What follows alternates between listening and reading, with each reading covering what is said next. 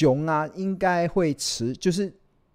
不管是台股啦，或者是美国股市这这这个熊啊，它应该还是会持续一段时间。它甚至像高盛，甚至他们认为，其实二零二三年的美股啊，其实还会延续这个熊市。那基本上，其实庆隆是认同高盛的观点，就是二零二三年美国股市还会延续所谓的熊市。但是我认同的是，它会延续熊市。但是我我的自己的看法是做了一个转折。我认为二零二三年呃的熊啊，它不会是非常具有攻击能力的美洲灰熊，它不会是美洲灰熊。而是什么？而是非常可爱的趴趴熊，而是趴趴熊。那什么意思呢？其实这就是指的，就是说，可能行情它可能到了所谓的美洲灰熊，就是股市会出现大跌嘛，大跌就是熊市的袭击。但是所谓的趴趴熊啊，其实指的就是呃，可能台呃，不管美股啦，或者是台股，可能就会进入到所谓的原地踏步的过程，就像那个趴趴熊。很可爱的，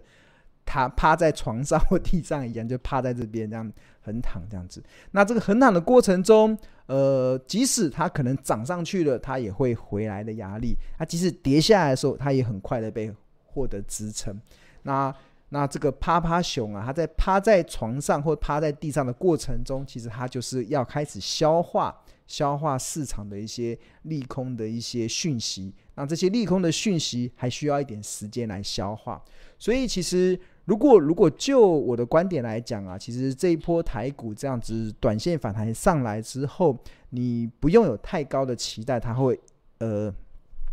会一飞冲天呐、因为基基本上还有一些利空的讯息必须得去慢慢的消化，但是你也。不用过度的悲观，因为其实那个最坏的状况啊，基本上其实我们认为，在基本市场中的最坏的状况可能已经过去了，除非未来有发生更大的天灾跟人祸，不然其实台股的最坏的状况可能就已经过去了。那为什么会认为其实接下来是呃二零二三年虽然还是熊市，但是这个熊啊不是美洲灰熊，而是趴趴熊。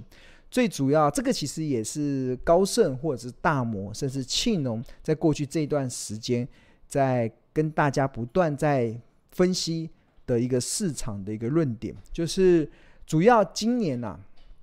今年影响全球股市的有两个重大的利空。第一个当然是美国联总会暴力升息，那联总会暴力升息之后，对企本本益比的企业价值的下修就会有一定的影响。那第二个其实就是接下来的经济开始陷入到衰退，经济陷入到衰退，那会支持会成为趴趴熊的原因，是因为有一个这个是高盛高盛的一个看法，他们认为其实目前我们看到了很多的股价，他们都还没有反映经济衰退的影响，很多公司的股价它已经反映了升息的影响，但是很多时候的股价。现在目前还有很多的股价还没有反映经济衰退的一些影响，那他们预期啦，高盛预期明年的 Q1 许多的企业的获利会出现大降的情况，会出现大降的情况，所以这也支持了高盛或者是大摩认为，二零二三年的美股啊，这个如果以这个 S&P 五百当为例的话，他们认为二零二三年的美股大概会收在四千点，那现在的 S&P 五百大概在四千，一年后也在四千，那。换言之是什么？换言之，那不就很像趴趴熊嘛？就趴在这个地方，趴在这里的。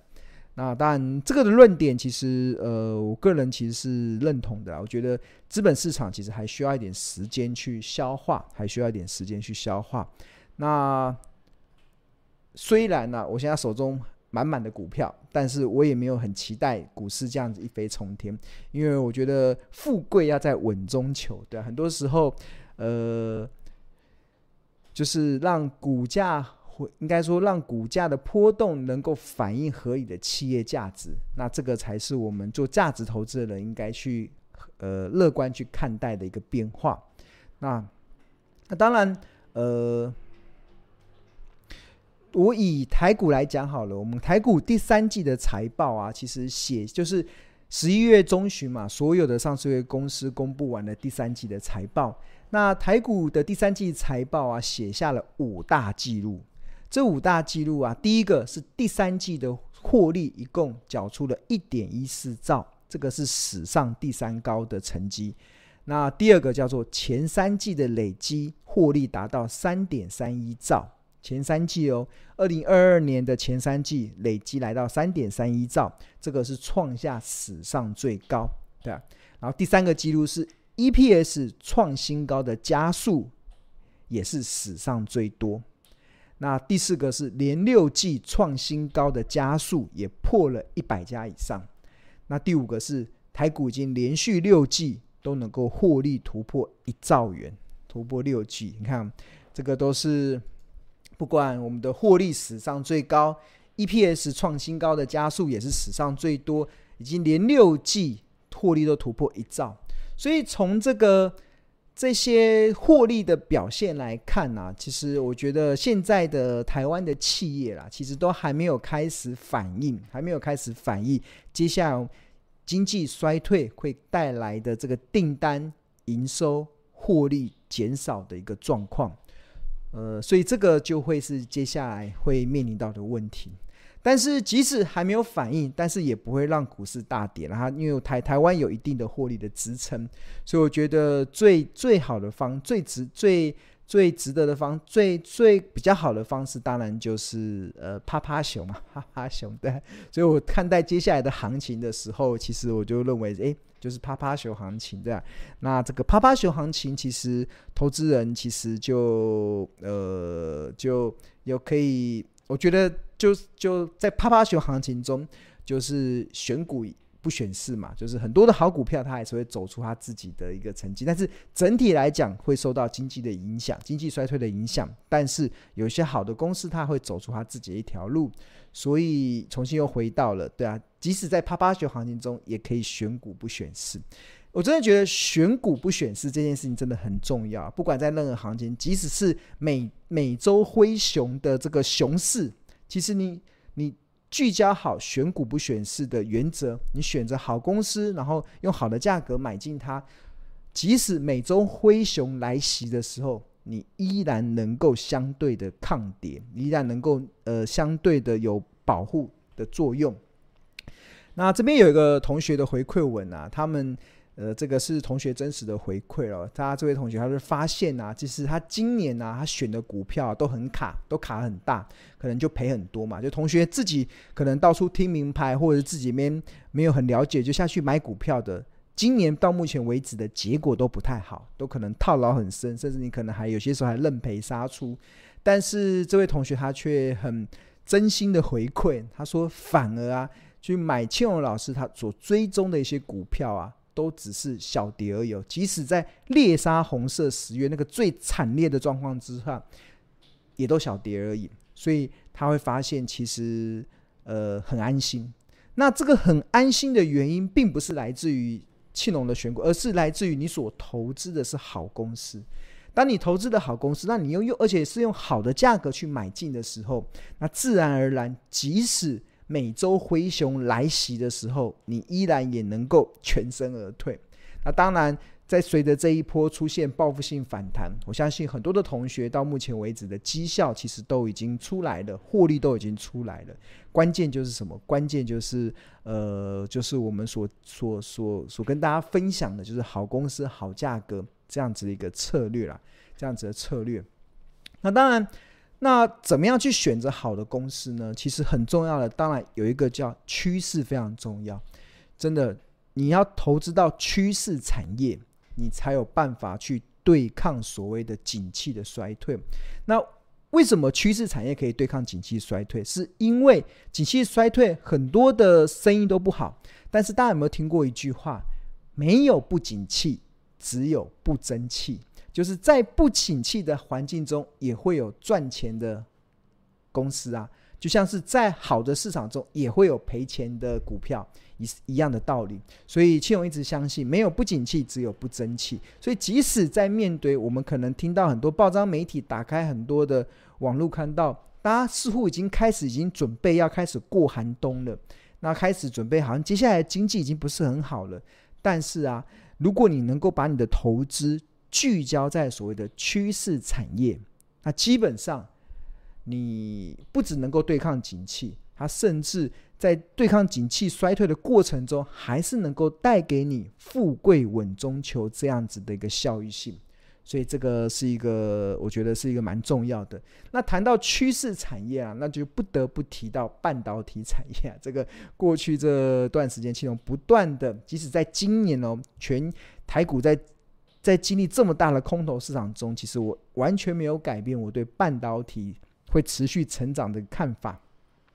那这张图其实是二零一一年全球半导体的一个产值。那黄色的这是它产值的部分。那在过去啦，在推升半导体产业成长的是电脑跟手机，但是未来随着 AI、随着机器人、随着智能车、随着 HPC 这个所谓的高效能运算，随着 VR、随着五 G、随着智慧家庭开始进入到所谓的半导体市场的应用的领域的时候，它就会带动半导体产业持续的成长。而这成长的过程，其实它就能够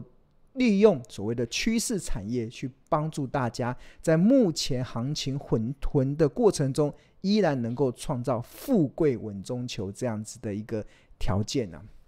那我还蛮欣慰的，我还蛮欣慰的，就是过去这一年台股即使经历过这么大的一个股市的错杀，哎，下杀好了，重挫错杀。但是因为我们聚焦在庆隆聚焦在趋势产业，所以到目前为止，我们不仅都成功的转亏为盈，而且甚至还开始慢慢的加大今年的获利的绩效。所以我我一直很期待今年的年底的时候，能十二月份能拉拉一个尾盘上去，把今年的绩效可以拉到最高。那这个拉当然很重要的是，你所投资的趋势产业，它的公司的营运。的好转，那带来资本市场的认同，自然就会推升股价的走升。那最近也收到蛮多同学的回馈了，那同学也说他真的非常的感谢庆隆老师，让他在投资的路上更加的平坦。哇，很不错。今年很多的同学觉得这个路是风 是风风雨雨、跌跌撞撞，但是我们的同学回馈，他真的觉得这段投投资的路上是很平坦，而且让他找到了方向，因为。呃，我觉得很多的投资人在买股票都是蒙着眼睛在乱投资的，你根本看不到前面的路。那我我我的我的工作就是把你的眼睛给打开，原本蒙着一块黑布的那个布把它拿掉，你就会看到远方的路。那你就看到远方的路原来是这么平坦。那也另外一个同学也回馈他，非常谢谢庆隆老师给他的一些信心。那这些都，这都是同学在经历过今年这么大的一个股市波动之下，因为我们聚焦所谓的趋势产业，那也可以让可以让投让同学在今年的投资的路上也是非常的平坦。好，那假设了未来的这个产业啊是往上成长的，那哪一些就是假设未来的半导体产业是往上成长的，那有哪一些公司值得投资人聚焦呢？那庆龙有整理了一张图表啦，这张图表是认为，我觉得，呃，半导体设备这个产业啊，还是庆龙认为非常值得让大家去专去追踪的一个一个标一一个所谓的次产业。那半导体产业它有分为建厂服务、无尘室。然后它包含的公司有包含了汉唐、汉科、扬基、盛辉、亚翔跟凡轩。那除此之外，还有所谓的半导体设备的前段制程，还有后段制程。那前段制程大概占呃呃整个产业的比重大概八十五趴，然后后段制程大概占这个产业的十五 percent。那台湾相关的社会厂商包含了像金鼎、宏硕、瑞云、星云跟万润等等。那另外还有半导体设备，他们会用半导体生产过程中会用到的晶圆或者是耗材，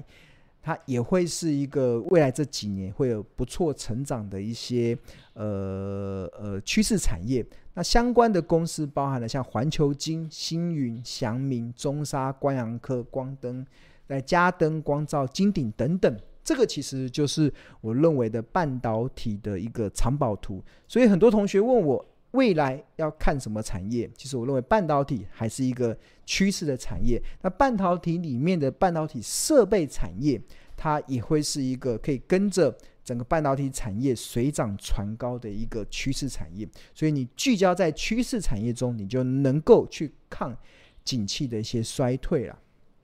OK，好，那如果你能认同未来的半导体产业，其实它会成为趋势产业的话，那庆隆真的非常的诚挚的跟大家推荐。然后跟 Smart 就是商周集团的 Smart 支付月刊，我们从十二月一号开始会正式的跟大家来呃来这个发上市一个叫做半导体设备产业报。那这个半导体设备产业报啊，它包含它包含了四部的视讯的课程，这四四部的视讯课程加起来的时间是。长达长达六十分钟，另外还有长达百页的百页哦的企业的营运报告。那这里面就有针对庆农所看重的一些个股、一些企业去做这些企业的一些介绍，还有他们未来成长的条件是什么。那另外还有所谓的独家的产业分析的指南，让大家知道原来半导体这个设备产业它未来的成长性到底在什么地方。它能够成长多久？它的产值有多大？那台湾在这个全球都在拼命在扩建半导体这个呃的这个竞赛中，我们的设备厂商它又扮演什么样子的角色地位，可以带动他们的营收跟获利的成长？那这个部分其实也会在这个半导体的这个呃半导体设备产业报跟大家来分享。好，那如果同学对于订购这个半导体设备的产业报有兴趣的话，那你可以扫描这个 QR code，可以扫描这个 QR code 就可以进入到这个呃订购的网页，或者是在上班时间拨打这个订购专线零二二五一零八八八八，那我们会有亲切的客服人员去协助你去去呃呃购买这个半导体设备的产业报。那目前其实我们现在推出所谓的早鸟的优惠价，只要在十二月三十三十一号以前你，你呃购买的话，那原价六千六，可以十二月三十一号购买的话，会有早鸟的优惠价，只要五千四，可以让你现省一千两百块。那除了你可以单独购买之外，那我们也可以搭配六十份的投资家日报来订购。那这个原价九千六，那只要。十二月三十一号以前购买，你就可以享有六千块的早鸟优惠价，那可以现省三千六。所以换言之，六十份的日报只要看六千减五百五千四，所以六十份的六六六十份的日报只要六百块，六百块表示一份日报只要十块钱的，这是非常物超所值的。所以就是庆隆也蛮推荐同学可以搭配购买，因为这样你可以非用非常优惠的价格就可以买到。六十份的投资家日报，因为投资家日报一份是四十块嘛，那这个这个方案相当于投资家日报一份只要十块钱，非常的便宜。啊，当然，如果你是日报原本的订户，那我们有针对日报的订户，那有更有一个非常优惠的方案，这个只要只要在十二月三十号以前订购，只要三千六，那可以现省两千四。但因为这个这个只符日报现有的订户，所以你必须得去联系联络我们的客服，还有联络我们的小编，他会给你一个专属的订户的专区的连接。那如果你还不是我们的订户，那最优惠的方案当然就是半导体设备产业报加上六十份的投资家日报。所以就在今天就推荐给大家喽。Thank you.